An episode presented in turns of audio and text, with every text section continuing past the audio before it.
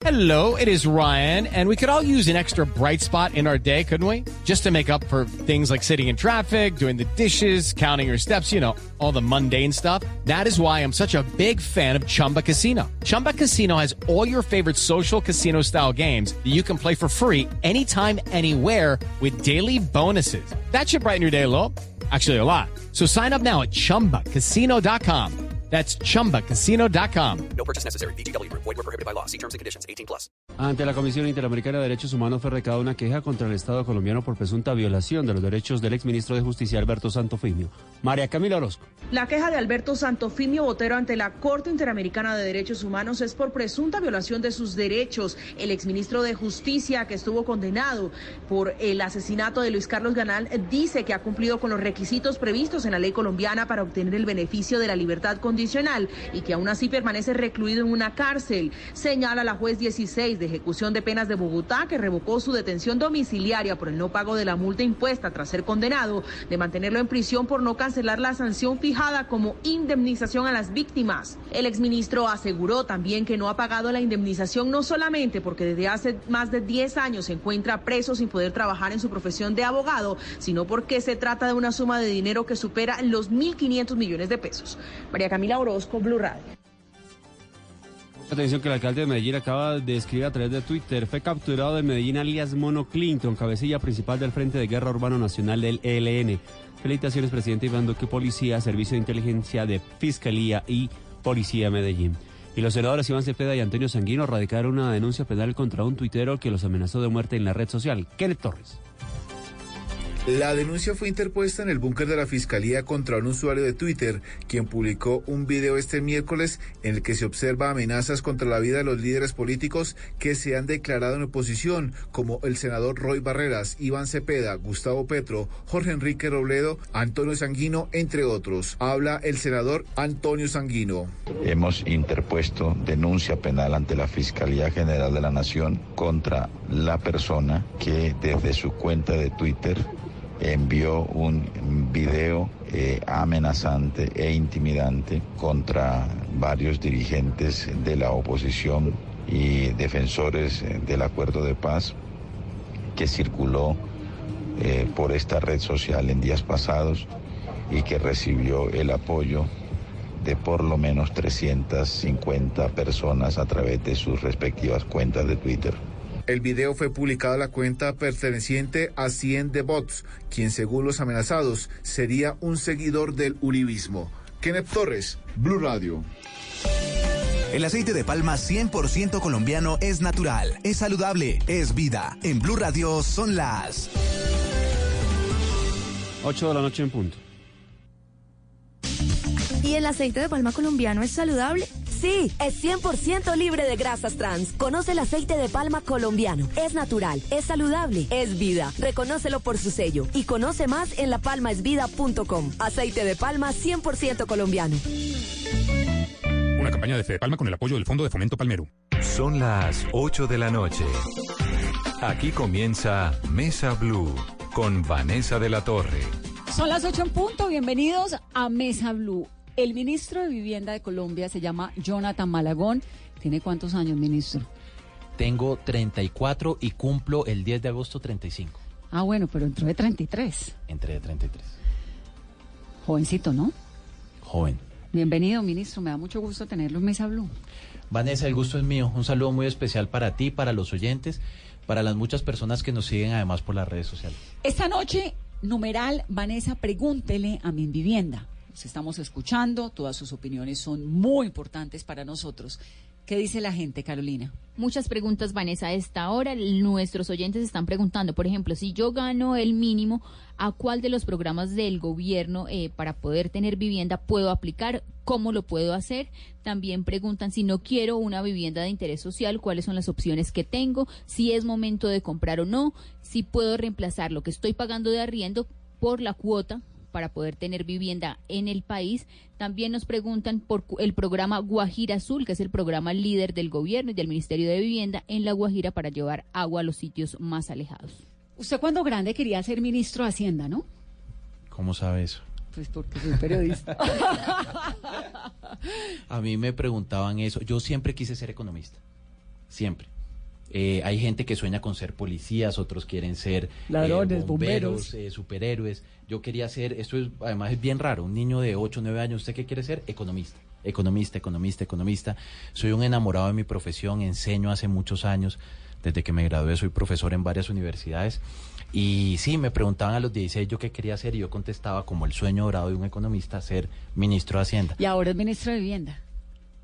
Y estoy muy feliz. La vida, me ha, la vida me ha premiado con esta oportunidad. Estoy muy, muy, muy contento. Nunca me imaginé que fuera a ser ministro de Vivienda de, de- de Colombia cuando el presidente de la República me llamó. Sin embargo, no tuve la menor duda en, en- en aceptar y, y lo hice con mucha ilusión. De eso ya hace un año, ¿no? De eso, de eso hace ya Casi. esa- casi un año. ¿Cómo fue esa llamada? ¿Qué se acuerda? Hola, Jonathan, ¿quieres ser ministro? ¿Cómo lo llaman a uno y le ofrecen un ministerio? Eso fue por teléfono. Yo eh, estaba trabajando en el... Yo trabajaba en un gremio. Era vicepresidente de la asociación bancaria. Me retiré unos días, pedí una licencia en el gremio para ayudar con el empalme. Y en el empalme estaba trabajando en dos áreas. Estaba ayudando en Hacienda con el ministro Carrasquilla y estaba liderando el empalme del equipo de vivienda. Entonces estuve algo más de un mes todos los días trabajando en la transición de gobierno, recibiendo el saliente y preparando las cosas para el entrante. Eh, en ese sentido estaba muy familiarizado con los temas, también desde la época de la campaña, eh, y fue una llamada telefónica que francamente me sorprendió. En los medios salían cosas permanentemente. Sí, la Eh, gabinetología. la gabinetología, parte del, del encanto de esto está en no mortificarse con la gabinetología. Y cuando ¿Pero uno- usted quería? yo quería trabajar con el presidente. Yo quería trabajar con, con, con Iván Duque y quería trabajar con él, quería trabajar en su gobierno. Estaba, estoy todavía plenamente identificado con lo que, con el proyecto que él tiene de país. Eh, cuando me llamó no sabía que era para esto, pero felizmente, felizmente acepté. Y entonces Ahí- usted so- pasó pa- de querer ser ministro de Hacienda a ser ministro de Vivienda. ¿En qué se parecen esas dos carteras? Yo creo que el servicio público en general, el servicio público en general es muy gratificante, Vanessa. Es muy gratificante, uno tiene la oportunidad de trabajar por el país desde cualquier lado en el que esté. Yo he trabajado en el Ministerio de las TIC, eh, fue mi primera experiencia en el sector público, fui director de un programa muy bonito que se llama Compartel, que es el programa de telecomunicaciones sociales, eso lo hice en el gobierno del presidente Santos, Eh, nos fue muy bien con Diego Molano de ministros, nos fue muy, muy, muy, muy bien. Eh, y yo encuentro similitudes, nunca estaba en Hacienda, pero encuentro similitudes entre el servicio público independientemente del área. Es la oportunidad de hacer la diferencia por miles de personas. Y este ministerio en particular es un ministerio que mira la cara a sus beneficiarios. Tiene no solamente la responsabilidad de la vivienda, sino también del agua y del saneamiento básico. Imagínate en un país donde todavía nos hace falta casi un 10% de la población por llevarle agua, cada uno de estos proyectos donde llegamos a literalmente calmar la sed de los colombianos es una, una gran 10%, satisfacción. bueno, si en el DANE nuevo somos 48 millones de habitantes, es decir, hay casi 5 millones de personas que no tienen agua. o que tienen de forma imperfecta, porque ya no solamente es el hecho de recibir de alguna manera eh, agua, sino que ahora también lo queremos ponderar por la continuidad. ¿De qué sirve tener las redes si a la gente no le sale agua de la llave?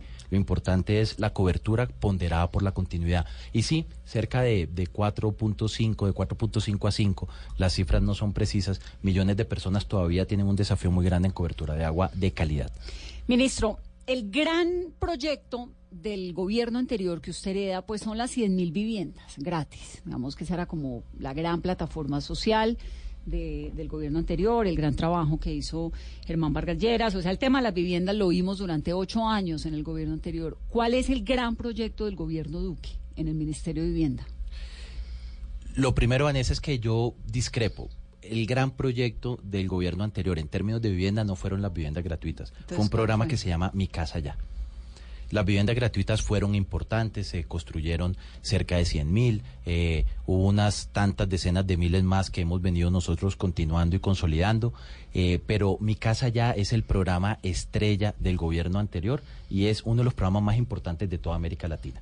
Eh, programa que nosotros recibimos, aplaudimos y profundizamos. Hoy, hoy, hoy nosotros hemos repotenciado mi casa ya. Yo me acuerdo que un buen año de mi casa ya eran 14.900 subsidios. Un buen día eran 40 subsidios diarios.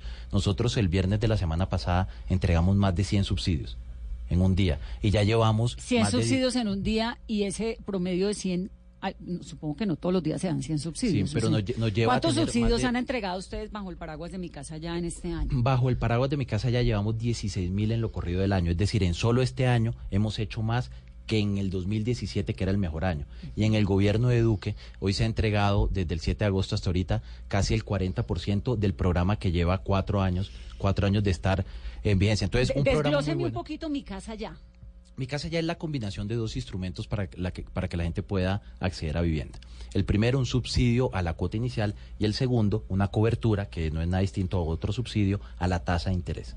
Entonces, ¿cuál Digamos es la una idea? facilidad, no es que le regalen a usted la casa como las regalan 100 la mil viviendas, que ahora hablamos de eso también, sino que le dan facilidades para que pueda tener vivienda propia. Y, y a esto le llaman los técnicos un instrumento de demanda. ¿Qué quiere decir eso? Que no es que se construyen unas casas y la persona se ganó una rifa y se debe ir a vivir allá, sino que el ciudadano tiene la libertad de elegir. El ciudadano compra, es corresponsable de su vivienda y escoge. Escoge al final del día si quiere un barrio, si quiere otro, si quiere una casa más grande, más pequeña, en distintas ubicaciones. Eh, entonces, mi casa ya ha sido transformador, se ha exportado. Varios países de América Latina han emulado lo que hemos, lo que como país hemos hecho eh, en mi casa ya, y el gobierno nacional lo recibe y lo profundiza. ¿Y cómo la persona que adquiere este subsidio inicial de mi casa ya y que le dan unos beneficios para que pueda eh, seguir pagando en un país donde, donde el desempleo está en las condiciones en las que está, puede garantizar que va a poder seguir pagando su casa? con una con una premisa, Vanessa. La premisa es que en cualquier caso las familias están pagando arriendo. Entonces, siempre que logremos sustituir la cuota del arriendo por la cuota de la vivienda propia, hay un cierre financiero, porque el contrafactual sería no estar pagando la vivienda y volver a pagar arriendo. Entonces, si un gasto que de todas maneras tiene que hacer la familia todos los meses, se lo sustituyo por una inversión para capital, para sí en vez mismos, de que pague arriendo, pague su en casa. vez de que pague arriendo, pague su casa. Pero ahora que me preguntaba cuál es el programa estrella, el programa estrella de este gobierno es un complemento a mi casa ya que se llama Semillero de Propietarios. Mi casa ya funciona muy bien, pero tiene un desafío. Solo el 20% de los beneficiarios ganan entre 0 y 2 salarios mínimos. Ha sido muy bueno para familias de 2.5 salarios, para familias de 3 y de 4 salarios, pero todavía no hemos logrado llegar a la base, base de la pirámide. Por ejemplo, un trabajador informal difícilmente termina siendo beneficiario de mi casa Claro, ya. por lo que decíamos que no, no hay cómo eh, pues garantizar, que puede pagar mensualidad y los bancos le prestan al que tiene. No, además es que No mire la, lógica, que mire la lógica de los bancos, no solamente es la capacidad de pago, sino la información. Para un banco, una persona que no está incluida financieramente, que no está bancarizada, ¿cómo saber los hábitos de pago de esa persona? O que pagaba un arriendo, o cuánto se gana.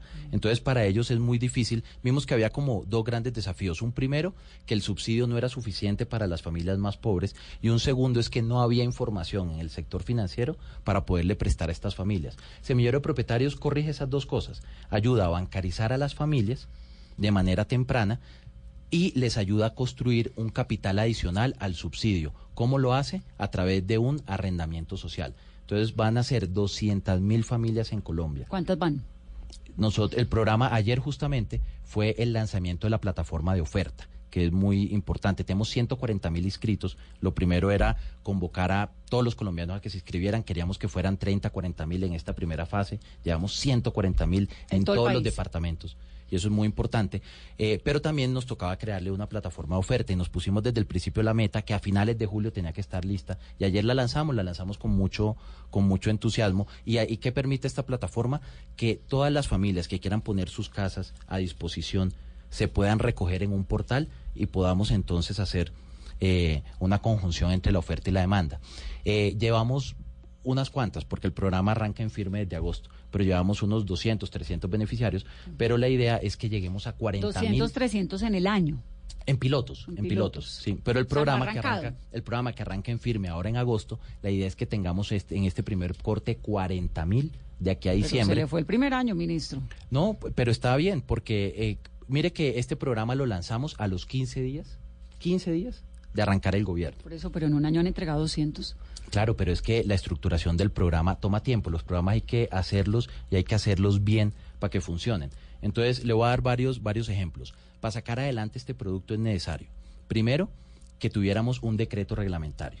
Necesitábamos modificar varias cosas de ley, entonces tuvimos que ir al Plan Nacional de Desarrollo. Necesitábamos crear los productos para que los bancos eh, pudieran tener una oferta diferenciada para esta población que no existía. Entonces tuvimos que crearlos. ¿Esta qué población es? Esta población Estrato es 2, 3, eh, estrato, me dice salario mínimo de dos. familias que ganan hasta dos salarios mínimos, Ok. que hoy pagan arriendo que hoy pagan arriendo y que pagan además un arriendo que es muy caro, porque Vanessa, en Colombia hay una tragedia y es que las personas mientras menos ganan, más pagan de arriendo. Ahorita que venía entrando me contaba uno de sus colegas que, que le sorprendía cómo en un apartamento de 500 millones de pesos solamente se pagaban 2 millones 500 de arriendo. Entonces eso es más o menos, me acaban de contar eso hace dos minutos, tres minutos, y, y esos son más o menos como el 0.5% mensual. ¿Usted sabe cuánto paga una familia de estrato 1 por el arriendo? Paga el 1 y hasta el 2% No, no, no, no, es que mensual. cobran carísimo. Es que uno realmente cuando, cuando ve la base de la sociedad colombiana, uno dice, ¿cómo viven? ¿no? Mira, Un salario por una- mínimo pagando pieza. arriendos de 400 mil pesos por una pieza. Por una pieza se llegan a pagar hasta tres, 10 cuatro mil pesos diarios. 10 mil pesos Sí. diarios, que cuando uno los suma son 320 mil pesos. Nosotros, ¿qué estamos haciendo? Estamos tratando de convertir esos recursos, que además están en la informalidad, en un ahorro de las familias para que puedan comprar su casa. Eh, y la verdad es que el programa va muy bien. Se sumaron los constructores, se sumaron los bancos, se sumaron las lonjas. Tenemos muchísima expectativa en las regiones. Vamos a vamos a ayudar con esto, además, a la, con enfoque diferencial a madres cabezas de familia, a población víctimas, y va a ser un programa que entra no a sustituir, sino a complementar mi casa ya. ¿Para qué? Para que los más, más, más necesitados puedan construir capital durante 24 meses y comprar su vivienda y ser elegibles y construir una historia financiera. Pero no solamente eso, nosotros hemos revisitado los fundamentos de la política de vivienda y le voy a dar un dato en el mundo antes de darle el de Colombia. De cada 10 personas que necesitan una ayuda en términos de vivienda en el mundo, solo dos necesitan una casa nueva. Ocho necesitan mejorar su vivienda, porque tienen una casa, pero una casa que se está cayendo a pedazos y aunque tienen casa, siguen estando en la miseria porque no tienen solucionado el problema de pisos, porque no tienen baños, porque está en hacinamiento que técnico. pasa en gran territorio de Colombia. Usted dijo en estos días una cifra, 853 municipios, tal vez me equivoco. No, esos no tienen plan están de en- ordenamiento que están en- territorial. exacto, que están No en zona de riesgo, ¿no? territorial. Pero, pero mire, mire lo complejo, mire lo complejo de tener más de un millón de familias colombianas que aunque tienen una casa, y uno dice, no, está solucionado, tienen casa, la casa le está cayendo a pedazos y siguen estando en la pobreza multidimensional por las malas calidades de la casa. Nosotros le llamamos a eso el déficit cualitativo. El gobierno siempre se ha enfocado en más casas, déficit cuantitativo, y eso lo vamos a seguir haciendo. Pero también queremos atacar ese déficit cualitativo. Y el presidente puso una meta muy ambiciosa, ayudar con 600 mil mejoramientos en estos cuatro años. 600 ¿Se mil. alcanza cuatro años para todo lo que quieren hacer? Vamos a alcanzar, es nuestra meta el plan de desarrollo. Mire que en los mejoramientos vamos bien. Ya estamos llegando, ya estamos llegando a 70 mil mejoramientos. Cerraremos el año. Esos con cerca 70 de- mil son de qué casa? Digamos, ¿qué, qué, qué pasó con las viviendas que heredaron? Las de las 100 mil viviendas.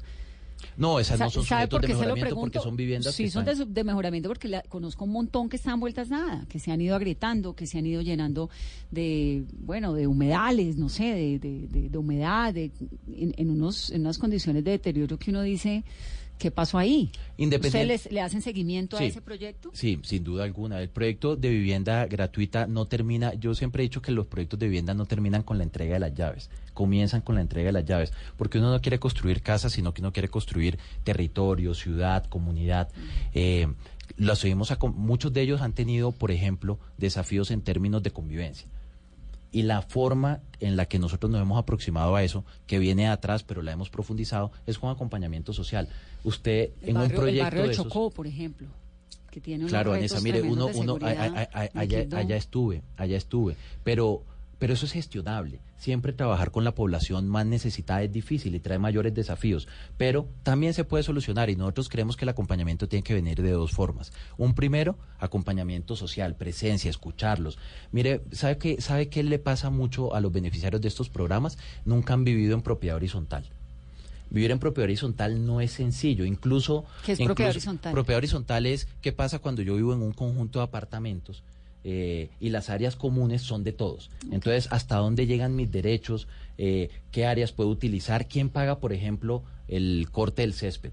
Entonces, el pago de administración, pero ¿por qué voy a pagar por eso si eso no es para mi vivienda en Claro, que eso construye unas sociedades Si, si alguien decide hacer una fiesta, hasta qué horas está el reglamento de propiedad horizontal, como uno lo tiene. Incluso los que hemos vivido en propiedad horizontal, eh, la convivencia con los vecinos en algunos casos no es sencilla. Entonces, eh, tenemos un grupo de familias que por primera vez tienen ese concepto de vecindad, entonces hay que ayudarlos a gestionarla. Pero no solamente es un tema de acompañamiento y de trabajo social, también es un tema de inversiones. Yo soy de la creencia eh, meridiana que si nosotros llegamos a los proyectos, no solo de vivienda gratuita, todos los proyectos de vivienda social con infraestructura complementaria, los indicadores de seguridad y convivencia mejoran. ¿A qué me refiero esto? Me refiero a parques, me refiero a colegios, a centros de desarrollo infantil. Mientras A la nosotros... cancha de, de básquetbol. Por supuesto, es que hay que, no, no simplemente hay que pensar cómo se construyen las casas y luego se construye el transporte para llevar a los habitantes a la ciudad. No, no, no, tenemos que llevar la ciudad a los habitantes. Y eso lo logramos a través de inversiones en infraestructura. En eso también estamos avanzando de manera decidida. Ministro, ya hablamos de los programas Mi Casa Ya, gestores inmobiliarios, mejoramiento de vivienda, pero toda la gente que nos está escuchando, ¿cómo puede acceder? A veces uno siente que hay falta de información porque la gente dice, quiero tener mi casa, acceder a un subsidio del gobierno, pero no sé cómo hacerlo. La verdad es que es muy sencillo y es un proceso transparente. Yo me dedico a recorrer Colombia, viajo a tres o cuatro municipios a la semana y una retroalimentación que tengo del diálogo con la comunidad, que es un diálogo desintermediado y para nada producido, es que se sorprenden de la facilidad para acceder a los programas. Por ejemplo, en Semillero de Propietarios. Para acceder a Semillero de Propietarios hay que inscribirse a una página web. Demora tres minutos el proceso. Los primeros beneficiarios que hemos tenido sencillamente no lo podían creer. A mí me decían, ministro, es que creí que nos estaban estafando. ¿Por qué? Porque no me pidieron nada a cambio, fue muy fácil, fue muy Y sencillo. si es tan fácil, porque no todo el mundo tiene casa.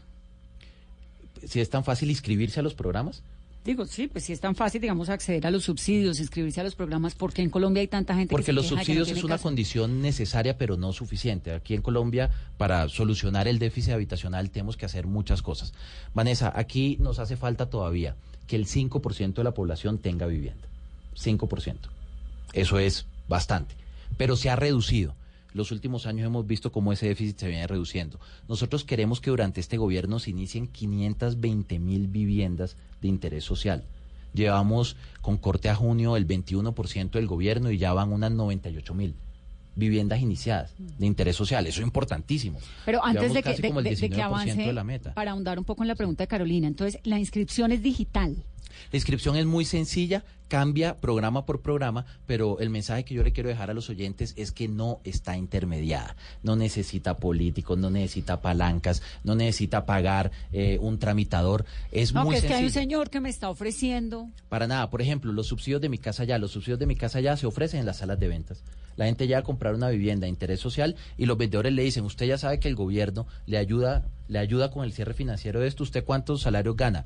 Si gana menos de cuatro, le dicen, usted es elegible, aplique. Y se aplican además con un criterio que es muy transparente, que es primer llegado, primer servido. Es un criterio de demanda, conforme se van consumiendo los cupos hasta que gastamos los cupos que tenemos en todo el año. Eh, y eso, y yo creo que es muy importante, y es una de las ventajas que tienen los programas desde el lado de la demanda. Los programas desde el lado de la oferta necesitan rifas, sorteos, que la gente apele a la suerte. Aquí no, aquí todo el que quiera acceder al programa de vivienda, siempre que haya los cupos, y los hay porque tenemos más que en cualquier otro momento de la historia, puede llegar y ser beneficiario. Y, por ejemplo, en el caso de mejoramiento de vivienda, ¿cómo lo hacen? ¿Cómo Bueno, los mejora- seleccionan las viviendas que van a arreglar? Los mejoramientos de vivienda eh, lo estamos haciendo entre tres entidades, el Ministerio de Vivienda, el Ministerio de Agricultura y el DPS. El DPS focaliza los mejoramientos de vivienda en las familias más necesitadas dentro de su base de datos eh, de población vulnerable, que yo creo que está muy bien. Entonces, más que, más que un proceso a la inversa, DPS va a ese grupo que lo tiene sectorizado. Nosotros en el Ministerio, el Ministerio de Agricultura lo está haciendo para comunidades rurales. ¿Y qué estamos haciendo en el Ministerio de Vivienda? En el Ministerio de Vivienda abrimos una convocatoria. Abrimos una convocatoria para que las entidades territoriales se presentaran y fuéramos a los barrios donde, además de la mano del Banco Mundial, tenemos identificado las peores condiciones en materia habitacionales. Ahí se nos presentaron 11 entidades territoriales para mejoramientos tanto de viviendas como se nos presentaron más de 20, pero escogimos 11. Eh, y allí vamos a tener en el curso, en el curso del año más de 40 mil mejoramientos de vivienda. Ministro, ¿usted es guajiro, es vallenato, es bogotano, es de dónde? Yo soy de provincia, orgullosamente colombiano. Yo nací en La Guajira, yo nací en ¿Dónde? Riohacha. Riohacha? ¿Y Nací por en qué nació en Riohacha? Mi papá, mi papá es de Moniquirá, Boyacá. ¿Y su mamá es santanderiana? No, mi papá es de Moniquirá, es, es de entre Moniquirá y Barbosa. Es, es, es- los que Ah. están entre Moniquirá y Barbosa son medio boyacos, medio santanderianos. Santanderianos. Mi papá es boyacense. Y mi mamá es de Valledupar. Pero mi papá en ese momento trabajaba en La Guajira, trabajó muchos años en La Guajira. Entonces, ¿En qué trabajaba? eh, en- en- él es técnico eléctrico. Y tú Entonces- usted crece, nace en La Guajira, en Riohacha, pero se va para Valledupar, chiquitico. No, eh, a los siete años, siete, o ocho sea, años. tuvo sus primeros años en Tuve la mis Guajira. primeros años en La Guajira y unos recuerdos además eh, muy lindos y, y- y muy agradables. Eh, viví un año en Barranquilla, también por cuestión del trabajo de mi papá lo trasladaron un año a Barranquilla. O sea, Ahí la estuve- costa lo suyo. Ahí estuve un año, me sé muchos himnos. me sé muchísimos ¿Cuáles- himnos. ¿Cuáles se sabe? Eh, el- Dicen que uno es de donde se sabe el himno, ¿no? Pues más o menos, yo, yo me sé hasta el de San Andrés. Eh, y ¿Por sin, sin haber vivido en San Andrés. Eh, a mí me gusta, me gusta mucho, creo que los himnos definen en buena parte lo que es la cultura y la identidad de las regiones. Pues sí, Destacan. pero no tanto como para destacan- aprendérselos, pues. o sea. Se aprendía el himno y no los vallenatos en. Valledupar, ministro. También me sé muchos vallenatos. Y, pero el, crecí en Valledupar, de los 8 a los 16 años estuve, estuve en Valledupar, la familia de mi mamá es de Valledupar, yo me siento tanto de La Guajira como de O Valledupar. sea, ¿se sabe el himno de dónde? La Guajira. Mire, yo me sé, yo me sé en la, en la Guajira, me sé Valledupar, me sé Barranquilla, me sé el de Barranquilla. En estos días estuve en un evento con Alex Char y Alex Char me dijo, usted es un ministro caribe, se tiene que aprender el himno de Barranquilla. Yo no, ya me lo sé. Y yo, no, yo venga, yo me lo sé. Y me dijo, cántelo a ver. Y ahí se lo, canté. El de Cali es lindo. Gloria siempre. Santiago de Cali. que- Y, a- y como este es un gobierno que es tan de las regiones, con el presidente viajamos permanentemente, a mí me gusta además, eh, insisto, escucharlos y de tanto y tanto y tanto y tanto repetirlos, hay unos que con los que uno se va volviendo familiar. Pero es que usted tiene como una memoria privilegiada. Yo aspiro, yo aspiro en unos años, Vanessa, a saberme otros tantos, pero más que el himno, eh, este, este es un trabajo que le da a uno la posibilidad de conocer hasta las comidas típicas. eh, Eso es lo que tiene bueno el gobierno, ¿no? Que conoce un montón de cosas. Yo estoy muy gordo. A mí mi, mi esposa me dice siempre, si yo te cuido tanto con la alimentación aquí en la casa y nosotros somos tan cuidadosos Pero en es- solo comer ensaladas y tomar leche de almendras, ¿qué, qué ocurre? Pues lo que ocurre es que cuando uno va al Huila, No, tiene pues, que obvio, es comer que un si a uno le dan en la casa leche de almendras, tiene que salir a comer arepa de huevo en la primera esquina. Ministro, usted fue seleccionado como uno de los 100 jóvenes líderes globales según el Foro Económico Mundial. Es uno de los líderes de los 100 jóvenes más influyentes del mundo, según a Political en el 2018. Hace parte de la lista de los 10 economistas del futuro, según Latin Trade. Por dicho, tiene, de verdad que es que es una hoja de vida, además tan joven, ¿no? Tiene, eh, bueno, ha pasado por un montón de universidades, por la Universidad Nacional, por el London School of Economics, por Columbia, por la Universidad de Barcelona. Tiene un doctorado en economía de Tilburg. ¿No doc- doctorado en economía a los 33 años? ¿A los Yo- cuántos años terminó el doctorado? Yo, yo me he dedicado a estudiar y a trabajar al O sea, tiempo. es un Eso para, nerd. mí, para mí es una premisa. Sabe que a mí me gusta mucho trabajar y estudiar. Yo, además, inicialmente fue, fue un tema de necesidad. Yo empecé a trabajar muy joven. Yo empecé a trabajar a los 19 años. Eh, trabajaba en portafolio y trabajaba en ANIF, en la Asociación Nacional de Instituciones Financieras. Era investigador junior. Eh, pero después le encontré mucho sentido porque uno es mejor estudiante cuando trabaja y uno es mejor trabajador cuando estudia. Eh, si no estuviera en Pero el usted, gobierno con digamos, estos usted horarios, es un nerd, nerd ¿no? a mí Por me gusta natu- mucho Por estudiar. naturaleza. A mí me gusta mucho estudiar. Tiene un hermano estudiar. matemático. Tengo un hermano matemático que terminó una maestría en, en matemáticas para la enseñanza en Harvard y ahora está haciendo otra maestría Por en eso. inteligencia artificial. No, eso no es cotidiano. Digamos, es una No. familia de, de nerds, de gente súper estudiosa. ¿De dónde Es- viene es- eso? Mire, es una familia de esfuerzo. Lo que yo soy nieto de, de unos campesinos y yo he podido ver el milagro de la movilidad social en mi familia. Apunta a estudio. Mm, mis, mis abuelos, mis abuelos pasamos de una generación, y es que fue solamente hace 50 años, del analfabetismo, y yo hoy tengo el honor de servir a mi país como ministro de vivienda. De Y lo que ha habido, y lo que ha habido de por, y de tener un doctorado, y de ser profesor de carrera de la Universidad Nacional de Colombia, y lo que ha habido de por medio es el esfuerzo de la educación. Yo soy un convencido que la educación es lo que hace toda la diferencia en una sociedad para materializar justamente la movilidad. Eh, ocurrió con mis papás y ocurrió con nosotros. Entonces, siempre nos inculcaron en una familia de clase media, sin muchos privilegios, siempre nos inculcaron que el esfuerzo en el estudio era lo que iba a hacer la, ¿Su la- la mamá qué hacía? Mi mamá, mi mamá es voluntaria de la Liga de Lucha contra el Cáncer. Ah, por Lo eso es que desde usted hace está muchos- en el, en el consejo directivo de la Liga contra el Estuve, Cáncer. estuve, estuve durante un tiempo en el Consejo Directivo de la Liga de Lucha contra el Cáncer, una posición a honoren, pero a la que le dedicaba tiempo y mucha, mucho entusiasmo y mucha pasión, eh, porque mi mamá toda la vida trabajó en un voluntariado y lo hace además, lo sigue haciendo. lo hace con lo hace con mucho con mucha pasión y con mucho entusiasmo pero siempre nos inculcaron eso mi hermana es médica es oftalmóloga pediatra eh, y, y a eso nos Hermana dedicamos. médica, hermano matemático, usted ministro, ¿cuál, de dónde sale? Es decir, ¿cómo educa uno hijos para que le salgan así? Porque además, eh, me leí una entrevista que le hizo Isa López, tal vez, súper bonita para el espectador, y entonces contaba que a usted le encantaba jugar Nintendo y los videojuegos y todo esto, que las mamás de ahora, ay no, que no vea tanta televisión y no juegue tanto eh, videojuegos, pero usted un poco demuestra lo contrario. ¿De dónde Sí, sale sí. toda esa formación tan sólida eh, de educación de su familia? Sí, yo creo, yo creo que ahí no hay una receta mágica. No, no es que yo venga de una familia de humanistas. Mi papá, un lector empedernido, siempre leyó mucho y yo por absorción me dediqué a leer los libros que veía en la biblioteca eh, de manera desbordada. Pero a mí me gustó mucho mi niñez, tengo unos recuerdos muy lindos de mi niñez porque mi papá llegaba de trabajar a jugar Nintendo conmigo.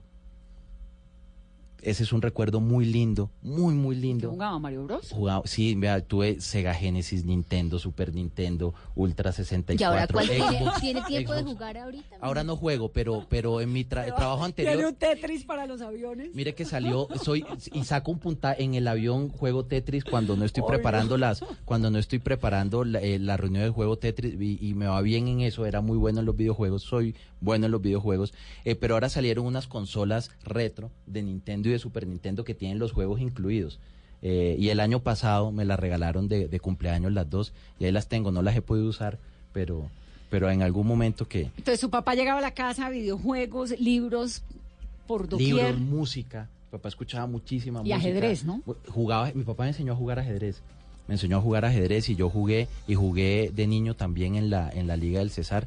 Eh, es mi deporte favorito. A mí me ven No, eso no- gordito vea, y digo, vea, soy un deportista, soy un deportista, soy un deportista. Y me dicen, no, usted no es un deportista porque mire... Eso sí, eso sí, lo Sí. deporte tam- no Se- es. es un deporte, por supuesto que es un Es deporte, una porque práctica, además es un arte, no sé, requiere mucho entrenamiento y mucha disciplina. pero mental. No, ¿Físico? horas, no, horas, horas y horas, y horas y horas y horas de entrenamiento y mucho estudio y mucha disciplina.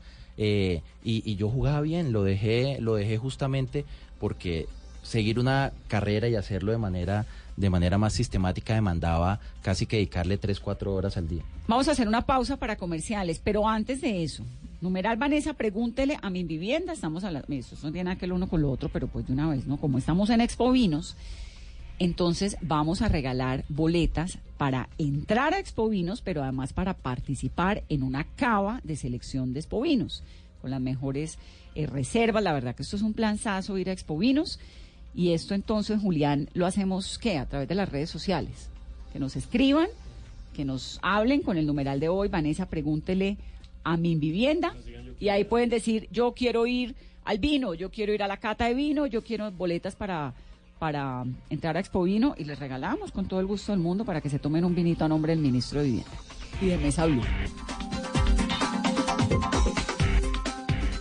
Todos tenemos un reto, algo que nos impulsa, eso que nos hace levantar de la cama todos los días, un sueño que nos lleva al límite y nada más importa. No importa el dolor, ni la frustración, no importa el tiempo. Un reto que es a la vez nuestro combustible y nuestra obsesión. Porque nada se consigue de la noche a la mañana. Este es mi reto. ¿Cuál es el tuyo? Pasta Sonia, sabor y energía que te hacen mejor. Trabajamos pensando en usted.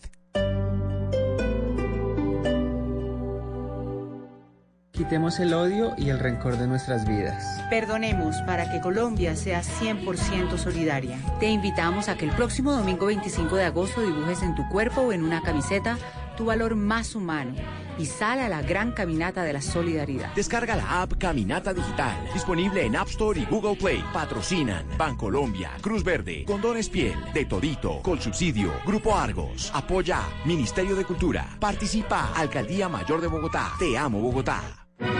El Teatro Mayor Julio Mario Santo Domingo en coproducción con la Ópera de Colombia presenta El Barbero de Sevilla de Rossini con la Orquesta Filarmónica de Bogotá 21, 23 y 25 de agosto. Compre ya sus entradas a través de primera fila o en taquillas del teatro. Apoya Bancolombia y Caracol Televisión. Invita a Blue Radio y Alcaldía de Bogotá. Más información www.teatromayor.org. Código PLEP VSF 207.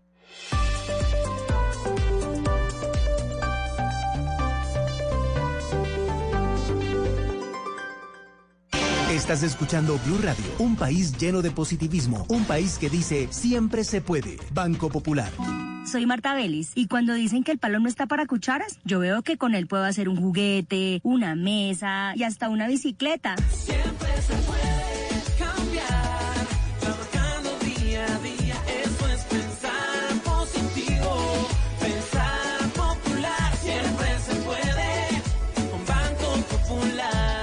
Es clienta del Banco Popular y junto a ella pensamos que si miramos la vida de manera positiva, sabremos que siempre se puede. Banco Popular, somos Grupo Aval, la Superintendencia Financiera de Colombia. Continuamos en Mesa Blue, numeral Vanessa, pregúntele a Min Vivienda. Estamos hablando con Jonathan Malagón, el ministro de Vivienda de Colombia. Entonces, numeral Vanessa, pregúntele a Min Vivienda y ahí nos ponen también lo del vino. Acuérdense que estamos regalando boletas para entrar a Expo Vinos y boletas para catas en Expo Vinos también, que arrancó ayer y que va hasta el sábado para que vayan, para que participen, para todo. Nos dicen, es súper fácil, Julián les contesta a través de las redes sociales. Pongan el numeral Vanessa, pregúntele a mi vivienda eh, que quieren ir a, a Expo Vinos y vienen y recogen las boletas y listo, lo cuadramos.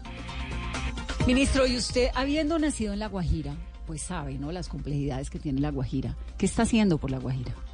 ¿Qué hace el ministro Oiga, de que- Agua por el agua de La Guajira? Va- Vanessa, qué triste la situación de la Guajira en materia de gobernanza, ¿no?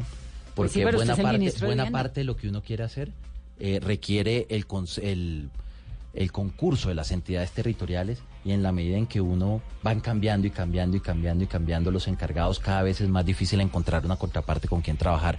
En La Guajira nos pusimos una meta muy ¿Usted ambiciosa. no tiene autonomía sobre No. proyectos, sobre algunos? o Todos obviamente no, porque pues hay unas gobernaciones y hay unos entes Hay algunas cosas que pueden hacer, pero siempre al final del día los grandes líderes del territorio son los alcaldes. Entonces uno requiere alcaldes y gobernadores para sacar adelante los programas. El gobierno nacional solo no puede hacer nada, no solamente en esta cartera, en general. Es muy poco lo que puede hacer el gobierno solo.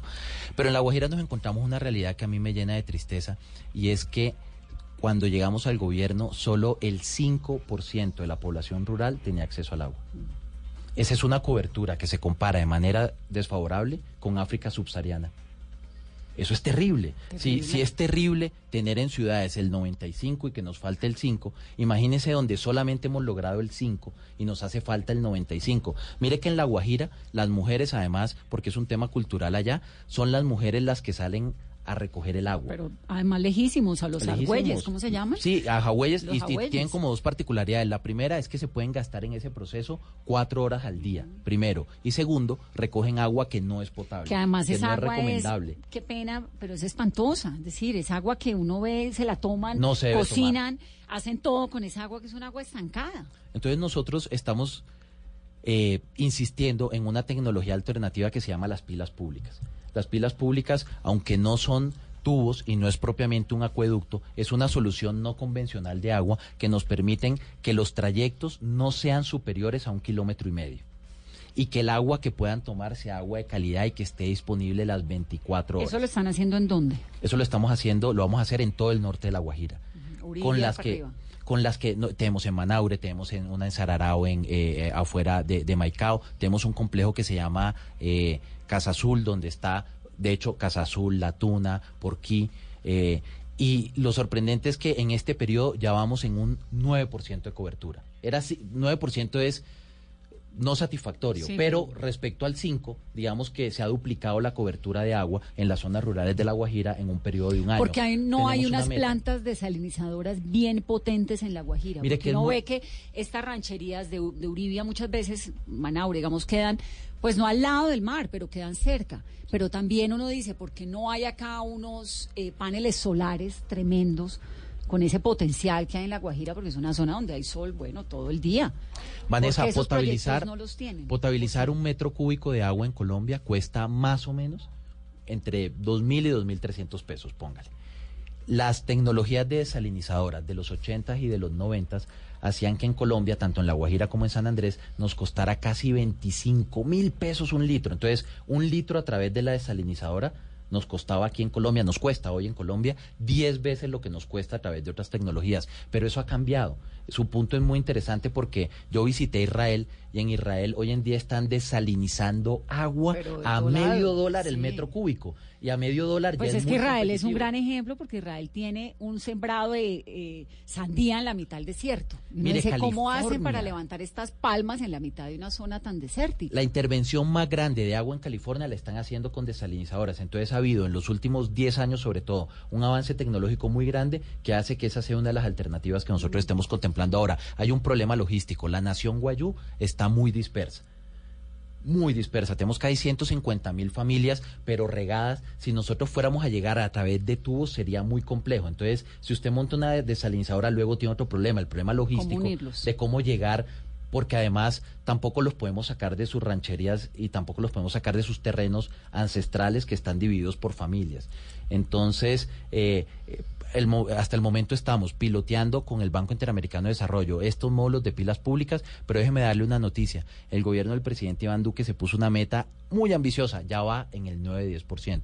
Nosotros queremos entregar esa cobertura rural en el 70% En La Guajira. en La Guajira en el 2022. Entonces yo en un año vuelvo y le pregunto y en un año vuelvo y le pregunto. Pregu- la paso sí, así, porque- o cada por- seis meses. Y, y, y sabe que me sabe que me ha hecho mucha ilusión. Sí, porque es que además usted es guajiro. Claro, no, y ya la duplicamos, pero vamos por Pues- más. ¿Sabe que me ha hecho mucha ilusión? Cómo el sector privado se ha solidarizado con el tema del agua en La Guajira. Hoy en día, los principales promotores de los proyectos son los mismos empresarios. Algunos ni siquiera venden un peso en La Guajira. Y sin embargo nos están financiando proyectos a través del mecanismo de obras por impuestos. Entonces yo estoy muy, muy, muy optimista. Tenemos ya estructurados 111 proyectos de intervención de agua en La Guajira y los conforme vamos consiguiendo recursos para financiarlos, vamos adelante. El año entrante mi meta, la cobertura rural, el año entrante en La Guajira debe acercarse en diciembre del próximo año al 35. Y ahí vamos. La recibimos en el 5. Y ahí vamos. Ministro, ¿y este programa de pilas públicas no han pensado replicarlo en otras zonas del país, no solamente en La Guajira? Yo creo que en La Guajira es como el sitio natural para hacerlo porque te- eh, requiere varias cosas, población dispersa y que no se pueda, además, eh, llevar otro tipo de tecnologías por tubo. Siempre que podemos llegar con un acueducto convencional, lo hacemos con un acueducto convencional. Eh, y, en eso estamos. Sabe que Colombia tiene sobre todo muchos problemas regulatorios que impedía hacer inversiones buenas de agua, sobre todo en las zonas rurales. Ustedes no me van a creer, pero para crear un acueducto rural le estábamos pidiendo a las empresas casi que los mismos requerimientos que un acueducto urbano. Entonces hicimos un cambio de esos que son invisibles, pero poderosos, que nosotros le llamamos el enfoque diferencial. Y es que la Comisión de Regulación flexibilizó todos los criterios para poder tener intervenciones en lo rural y en los barrios de origen informal. En los barrios de origen informal tenemos fácilmente un millón de familias, un millón de familias a las cuales los acueductos no les pueden prestar, no les podían antes prestar servicio porque eran barrios de invasión. Entonces, hasta no normalizarlos, no les podíamos dar agua, entonces los condenábamos a la miseria. Ahora, a través del enfoque diferencial para los barrios de origen informal y para lo rural, queremos movilizar eh, inversiones de casi medio billón de pesos a través de los mismos operadores que nos van a ayudar a que los indicadores mejoren considerablemente. Nuestra meta, anótemela ahí, Vanessa, que usted veo que cada vez que uno da un Voy- número voy- de meta, en el 70. me, lo, me, lo, me, me la anota y me dice para hacerle 70% seguimiento. agua, que sí. 3.3 millones de colombianos tengan agua por primera vez. Eso quiere La decir, cifra mía es 4.8 que no tienen, ¿no? eso quiere decir que del faltante vamos a hacer más de la mitad. Pues sí, porque es que no puede ser que Colombia, siendo una potencia hídrica, un país con estos ríos, y pues sí, la gente se, se las organiza, exceptuando en La Guajira, en los lugares tan desérticos, para tener agua como sea. Pero una cosa es eso, otra cosa es el acueducto. no Ahora hay otra potable. cosa, ahora hay otra cosa que a mí me, me, me mortifica mucho y en lo que estamos trabajando intensamente es que superado, digamos que en lo de acueducto vamos avanzando, superado lo de acueducto, se pensó hace una década que lo que teníamos que hacer era aumentar la cobertura de alcantarillado, que era lo que seguía después de. Pero imagínense que aunque en Colombia tenemos coberturas de alcantarillado por encima del 85%, lo cierto es que aunque están los tubos, las aguas no se tratan antes de devolverlas a las cuencas. Entonces estamos matando los ríos porque solo el 43% del agua que disponemos de vuelta Está limpia. está limpia. Eso quiere decir que hemos vuelto los ríos de este país las, Las cloacas. Las cloacas. Nosotros tenemos una meta. Tenemos una meta. La meta es que lleguemos al 55%. Hombre, no es una revolución, pero vamos avanzando. Pero algo es que por primera vez pusimos en un plan de desarrollo esa meta como visible. Y es que Colombia tiene que medirse, lo está haciendo por primera vez, pero hacia adelante en el porcentaje de aguas contaminadas que trata antes de vertirlas. Y ahí hay unas noticias muy importantes. Colombia va a entrar, vamos a ver cómo entra ahorita la petar salitre, que debe terminar dentro de seis meses. Va a ser importantísimo para la descontaminación del río Bogotá. Viene canoas, pero también ¿Es, por fuera de Bogotá. Posible descontaminar un río? Es posible ¿Realmente? descontaminar un río. El río Bogotá, eh, mis hijos que no han nacido van a poder navegar en el río Bogotá. O sea, usted- Los suyos, las suyas. Sus hijas van a poder navegar en el río Bogotá. Es más, Las Vanessa. por ahora, no. Pero por ahora el río sí. Pance. Mire que hemos podido. Y en mire- el Magdalena, que cada vez está peor. Esta imagen del Magdalena en bocas de ceniza es terrible. No, pero ni hablar de qué tal, qué tal en, en, en Caldas. todos, el- lo que tenemos el en- río Cauca. En la cuenca del Chinchiná. ¿Qué tal lo que hay en, en Risaralda, en la cuenca Otún con Sota?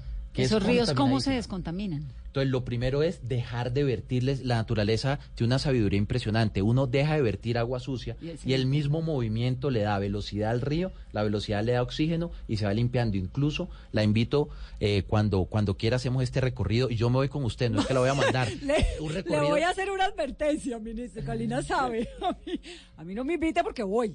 Uh, me En encanta. estos me días encanta, vino Vanessa. acá Julia Miranda, entonces me habló de Chingaza y que tiene que ir. Esto fue un jueves y yo el sábado estaba en Chingaza. Naveguemos el río Bogotá. No sé, ministro, me parece que está muy cochino. Límpielo y yo después voy. Pero el- eso se va a tomar unos años, pero Uno por ya, dónde puede navegar el río Bogotá. mire, ya hay unos, ya hay unos tramos donde el tratamiento de las aguas residuales, antes de vertirlas, ha ido cambiando incluso el color. Ha cambiado incluso el ¿En color. dónde? Naveguemos. No sé, es que me- va a ser, va a ser mucho más interés. Mire, ahora que Pero va a le entrar toca a uno navegar que con tapabocas y con casco y con botas y guantes y no puede ni respirar ni Pero nos sirve, eso no nos sirve mucho, nos sirve mucho, Eso Vanessa, se parece como a la película, eh, se vio Children of Men, la película donde le cuentan a uno el fin del mundo, que para mí esa película es como que uno dice, bueno, si uno se imagina el fin del mundo es esto, ¿no? Como un lugar en el que no hay nada, la gente no puede procrear, las mujeres no pueden quedar embarazadas, no hay agua, no hay nada. Pues un poco el río Bogotá es así. Pero, pero sirve para que hagamos un paralelo de lo que va a pasar con la petar. Yo creo que 10 años parece una eternidad. En 10 años la realidad va a ser completamente distinto. Mire, la cuenca del Consota, del Otún. Eh, no, pero espere que el río Bogotá me interesa. Hoy en día, hoy, ¿por dónde se puede navegar el río hay unos tramos que son están más contaminados que otros. Con medidas de seguridad lo podemos O sea, lo con podemos guantes, navegar, botas, casco. Lo, podemos navegar y sobre todo podemos ver, que es lo que a mí me parece más interesante, lo que pasa cuando se tratan las aguas que se vierten. Es que uno cree que como ya se virtieron, ahí están y ya, pero el río sigue corriendo y corriendo. Ahora, y eso corriendo y también tiene que, supongo, ir acompañado de un, de un proceso de, de educación a la gente en las cuencas, ¿o no? Porque ¿de qué sirve limpiar un río si le siguen botando los desechos y si el, alcantarillado termina en el río? Eso es cierto, pero el principal contaminante son las mismas ciudades, es el- la- las mismas pues los mismos sistemas de alcantarillado que no tratan las aguas. Uno cree que son, son las familias y ahí tenemos que avanzar mucho en educación ambiental, pero nosotros no estamos tratando las aguas antes de vertirlas. Es la mayor tragedia ambiental de este país y yo creo que la gente no lo sabe y no lo ha mencionado, es que la mitad, uno de cada dos litros de agua que se vierten a los ríos es sucia. agua sucia no tratada. Vamos a avanzar 10 punticos. Es importante, son muy caras esas intervenciones. Las plantas de tratamiento de aguas residuales son carísimas. Mire, el solo proyecto de, de los solos proyectos del eje cafetero cuestan casi 200 mil millones de pesos. El de la Petar Salitre, hay, hay inversiones multimillonarias. Es un proyecto que al final del día va a costar cerca de un billón de pesos. Pero Ni usted, hablar de la digamos, tiene eso en, el, en, en su entrecejo. A mí el agua los ríos. es, eh, aunque no es, no lo digo en sentido figurado, lo digo literalmente. Es una de las cosas en las que pienso antes de dormir. Yo antes de dormir le doy un beso a mi esposa y, rezo, rezo todas las noches, rezo todas las noches, rezo todas las noches, pienso en las familias a las que les hace falta casa, en los mejoramientos de vivienda, pienso en el porcentaje de familias que nos hace falta cubrir con acueducto y pienso finalmente en el agua que estamos virtiendo sin tratar. ¿Y el fracking? No pienso en el fracking. ¿Pero cuál es su posición frente al fracking? Yo creo que el gobierno está haciendo un- un- una tarea muy juiciosa y estructurada de tomar decisiones responsables, responsables y ordenadas. Hay unos consejos eh, asesores, hay unos estudios. eh, yo creo que todos los pasos que se den hacia adelante van a ser pasos en firme. eh, y yo soy de esos sectores como soy además, en cierta medida, el rector, el rector del sector del agua, soy de esos sectores que, que ve el beneficio de la economía petrolera en nuestros proyectos. Es la economía mineroenergética la que da las regalías con las cuales confinanciamos buena parte de los proyectos de acueducto y alcantarillados de todo Colombia. Entonces, yo en cierta medida también soy un beneficiario y nuestro sector es un beneficiario de los recursos que por allí llegan. Y yo, ¿sabe que tenemos? Una muy buena ministra. Ah, sí, parece Es- maravillosa. Aquí la tuvimos. Es eh, insuperable. Eh, qué, qué gran elección. Sí. Qué gran elección, qué gran Una líder. gran mujer preparadísima, además. Y, y lo está haciendo muy bien. Y estoy seguro que ella, que ella dará los pasos en el camino correcto. Ministro, ¿es un buen momento para comprar vivienda de interés social o para que los estratos altos puedan comprar vivienda? Yo creo que es el mejor momento para comprar vivienda. Si yo no Está tuviera... carísimo. No, mire, si yo no tuviera casa, Vanessa, que le estoy pagando, que todavía me hace falta como el 40% de, de, de mi apartamento por pagar, si no tuviera casa, lo compraría en este momento. Está carísimo, ministro. En Bogotá, el metro cuadrado en algunos lugares vale 13 millones de pesos. Pero hay mucha oferta. Hay mucha oferta. Vale en pero, algunos lados. pero, 13 pero de ¿cómo se va? ¿Cómo se va? Bueno, no en todo lado vale 13, pues Claro. obviamente estoy poniendo el ejemplo extremo. Pero ¿cómo se va a valorizar un lugar en el que el metro cuadrado vale, no sé, 8 millones? ¿De ahí para dónde sube? Mire que lo importante es que la gente tenga alternativas de escoger y hay una oferta muy interesante. Ahorita les hablaba fuera de micrófonos de los inventarios. En Colombia en los últimos siete años hubo unas unidades de vivienda de alto valor que se construyeron y no se vendieron. Esos inventarios que nos ponen un desafío desde el punto de vista de la política son una buena noticia para los compradores. ¿Por qué? Porque hay una oferta de vivienda que en la medida en que está allí se vuelve un poco más barata y que pero pero hay un tema que es fundamental. Los colombianos compramos vivienda con crédito. Claro. El crédito para nosotros es Compramos todo con crédito. Compramos Todo. casi todo Desde con crédito. la nevera hasta... Y las tasas de interés son las más bajas de la última década para la compra de vivienda. Eso es importantísimo. En términos reales sale muy barato. Y, y digamos que eso en las viviendas no bis, que son las de alto valor, viene acompañado de unas medidas que tomó el gobierno. Mire que ahora la gente puede comprar una vivienda a partir del próximo mes con el 10% del valor de la misma. Antes no se podía. Antes se necesitaba llegar con el 30%, ahora con el 10%. Buena parte de los créditos de vivienda se prepagan. Lo difícil es obtener el crédito. Entonces, regulatoriamente, ahora a través del Fondo Nacional del Ahorro, una familia para comprar un apartamento, incluso los jóvenes, a mí me gusta mucho hablarle a la población millennial, eh, porque antes existía una peregrina Porque idea. usted le habla de millennial a millennial. Mire, la gente decía que había que comprar casa, que el que se casa quiere casa. Entonces, ese era el momento para comprar casa cuando uno se iba a casar. Yo compré casa cuando me casé y eso es un error. Uno debe, debe comprar casa a los 23, 24, 25 Pero ¿cómo años. hace, ministro? Por ejemplo, ¿uno cómo hace? Pues muy- Millennial y Pues muy fácil. ¿Qué, ¿Cuál quiere? ¿Bis o no bis? no vis. No bis. Entonces, usted está pagando, ahora los millennials se van a vivir, se van de sus casas a pagar arriendo estando muy jóvenes. A los 23, 24 años ya pagan un arriendo. Entonces, entre pagar un arriendo, un arriendo que le puede costar fácilmente un millón novecientos, dos millones de pesos. No, y- porque también comparten muchas veces apartamentos pequeños. Claro, pero, uno pero, alquila una claro, habitación. pero, pero es la apuesta. Usted también puede comprar una vivienda y alquilar una habitación de su propia casa, ¿no? Entonces ahí Claro. tiene un ingreso extra. Pero entre pagar eso y sustituir lo que está pagando por una vivienda propia, si le dan las facilidades va a ser muy sencillo. ¿Sabe qué le pasa mucho a la gente joven? Le piden un fiador que no tiene o le piden un activo. Le dicen, usted va a comprar una vivienda, ¿qué, cu- ¿qué bien tiene para respaldar este crédito? La mayoría de veces la vivienda es nuestro primer bien. O en su defecto nos piden un fiador. Hay gente que no tiene ninguna de las dos. Ahorita va a haber un fiador. Ahí viene quién va a ser el fiador. El gobierno. El Fondo Nacional de Garantías. Hemos diseñado un producto para que cuando la gente se acerque, todos los jóvenes que nos escuchan ahora, a comprar una vivienda, con el 10, con el 15, con el 20% del valor ahorrado, tengan detrás quien lo respalde, lo respalda el gobierno. ¿El Eso sector inmobiliario está estancado? El sector inmobiliario depende del segmento. Tenemos como un comportamiento muy disímil. Las viviendas sociales crecen las iniciaciones a más del 15%. Eso es un número maravilloso. 15% es un crecimiento extraordinario. Tener un crecimiento de dos dígitos es muy importante. Entonces, las viviendas de menos de 150 salarios mínimos, de, de 135 salarios mínimos, están creciendo de manera maravillosa. ¿Eso es más o menos cuánto? Estamos hablando de viviendas de 130 hasta 130 millones de pesos.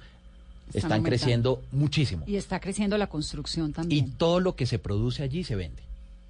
Digamos que eso va muy bien y va muy bien en buena parte por los subsidios del gobierno, por el programa Mi Casa Ya, por el programa Semillero de Propietarios. Esto ayuda a que vaya bien. Sin embargo, en las viviendas de más alto valor, eh, vemos que las iniciaciones se están cayendo. No se están cayendo de ahora, llevan siete trimestres Pues es que consecutivos. con esos cayendo. precios es imposible. Pero tiene que ver con otra cosa, Vanessa. Tiene que ver con que durante, en los últimos siete años, se han construido muchas unidades de vivienda de alto valor que no se han vendido.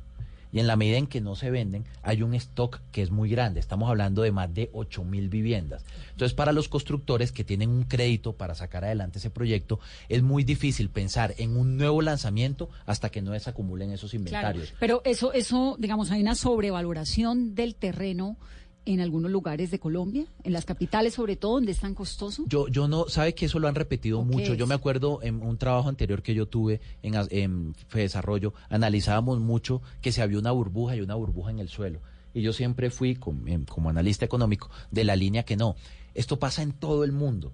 Si uno está en Holanda, lo que vale eh, un pedacito de tierra en Ámsterdam comparado con lo que vale Den Bosch es 15 veces uno en relación al otro. En Bogotá pasa lo mismo. Lo que vale un terreno en Bogotá puede ser 10, 12 veces lo que vale la tierra en Aguachica. Por eso es absurdo que en Colombia, hasta el Plan Nacional de Desarrollo del presidente Duque, tuviéramos el mismo precio tope de la vivienda para todo el país, como si el precio del sue- suelo fuera igual. Lo que nos muestra la experiencia internacional es que en las grandes ciudades Vale más. vale mucho más el suelo, Claro. pero además esa es una señal de mercado muy positiva. ¿Por qué? Porque ayuda a redensificar las ciudades de manera correcta. Hay gente que decide irse a vivir a otros lados y no es una exclusión involuntaria, no. Yo, yo tengo muchos amigos que han, que han tomado la decisión consciente de decir, yo me voy a ir a vivir a otra ciudad porque tengo una oportunidad laboral en otra ciudad. Y en otra ciudad el precio de la suela, eh, del suelo es más barato y de la vivienda es más barato. Entonces así se va regulando. Usted me hablaba de precios de la vivienda de 4, 5, 6, 7, 8 millones de pesos en Bogotá.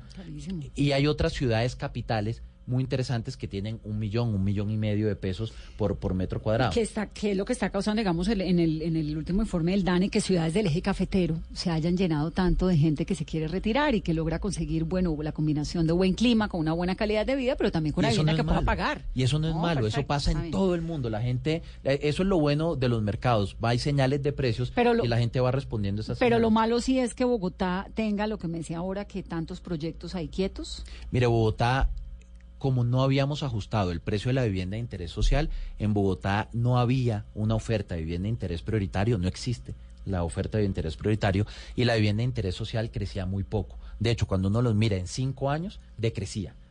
El crecimiento compuesto es negativo en un periodo de cinco años, que es terrible. Ahora hemos mandado una señal muy interesante. Modificamos los precios para Bogotá, para Medellín, para Cali, para Barranquilla, para Bucaramanga, para Cartagena y para sus áreas metropolitanas, sus aglomeraciones. A través de ese mensaje, yo tengo previsto que en el segundo semestre del año se inicien por lo menos unas 48 mil unidades adicionales. Entonces, compramos vivienda. Mire, es el mejor momento para comprar vivienda. Los precios en unos segmentos están muy interesantes. Lo importante es que hay mucha oferta y como hay mucha oferta hay de dónde escoger. Segundo, las tasas de interés están muy, muy buenas. Tercero, la nación le sirve de fiador, le sirve de garante a través del Fondo Nacional de Garantías. Cuarto, si es vivienda de interés social, nunca antes en la historia de Colombia habíamos tenido tantos subsidios. Este año vamos para más de 30 mil. Los mejores eran 14.900. Vamos para más de 30 mil. Nunca antes habíamos tenido tantos subsidios. Entonces, este es un momento insuperable para comprar vivienda.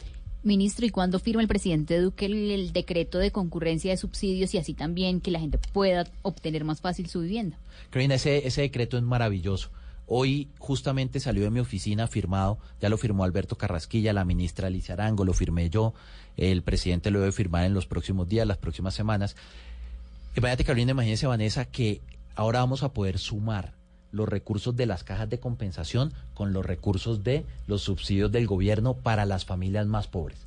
Las que ganan menos de dos salarios mínimos van a poder tener hasta 50 salarios de subsidio. En Colombia habíamos tenido tantos subsidios. Este año vamos para más de 30 mil. Los mejores eran 14 mil 900. Vamos para más de 30 mil. Nunca antes habíamos tenido tantos subsidios. Entonces, este es un momento insuperable para comprar vivienda. Ministro, ¿y cuándo firma el presidente Duque el, el decreto de concurrencia de subsidios y así también que la gente pueda obtener más fácil su vivienda? Karina, ese, ese decreto es maravilloso. Hoy justamente salió de mi oficina firmado, ya lo firmó Alberto Carrasquilla, la ministra Alicia Arango, lo firmé yo, el presidente lo debe firmar en los próximos días, las próximas semanas. Imagínate, Carolina, imagínese, Vanessa, que ahora vamos a poder sumar los recursos de las cajas de compensación con los recursos de los subsidios del gobierno para las familias más pobres. Las que ganan menos de dos salarios mínimos van a poder tener hasta 50 salarios de subsidio. Van a arrancar con 41 millones 41 millones. Y no solamente eso, van a tener también cuatro puntos de cobertura sobre el crédito, 200 mil pesos, 200 mil y 350 mil pesos. Para unos créditos de 10 años, de 10 a 15 años, una familia puede comprar una vivienda. Eso es sustituir arriendo por vivienda Por propia. vivienda. Ministro, se me está acabando el tiempo, pero no quiero quedarme sin esta cifra de las 850, 853 municipios de Colombia que no tienen, que están construidos tal vez en, en lugares de riesgo, porque pienso inmediatamente en Mocoa, en Rosas, en el Cauca. Vanessa, eh, Colombia está, para no adornar la situación, Colombia es un país que está en una crisis de ordenamiento territorial.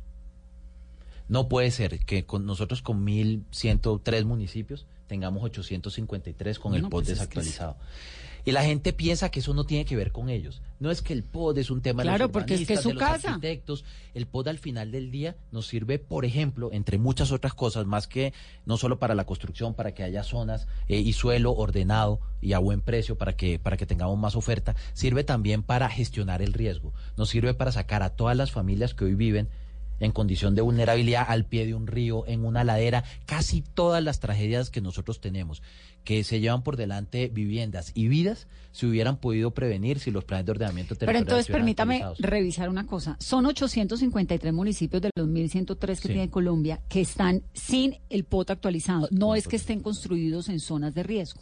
Tienen el No necesariamente. Pero digamos que, que tener el POD desactualizado fomenta no el sabe. desorden, exacto, y que, por ejemplo, haya muchísimos más barrios de origen informal, haya más invasiones y que tengamos zonas de riesgo mucho más ¿Y altas. qué va a hacer al respecto? Nosotros vamos a hacer dos cosas. Lo primero es que en la ley de vivienda queremos volver obligatorio, un pro- proyecto que ya pasó en el Congreso, en la Comisión Séptima, tuvimos todos los votos a favor de la Comisión, ahora va a plenaria. Eh, tuvimos, hemos tenido muy buen respaldo del Congreso, queremos que sea obligatorio para los mandatarios actualizar el POT, que no sea optativo.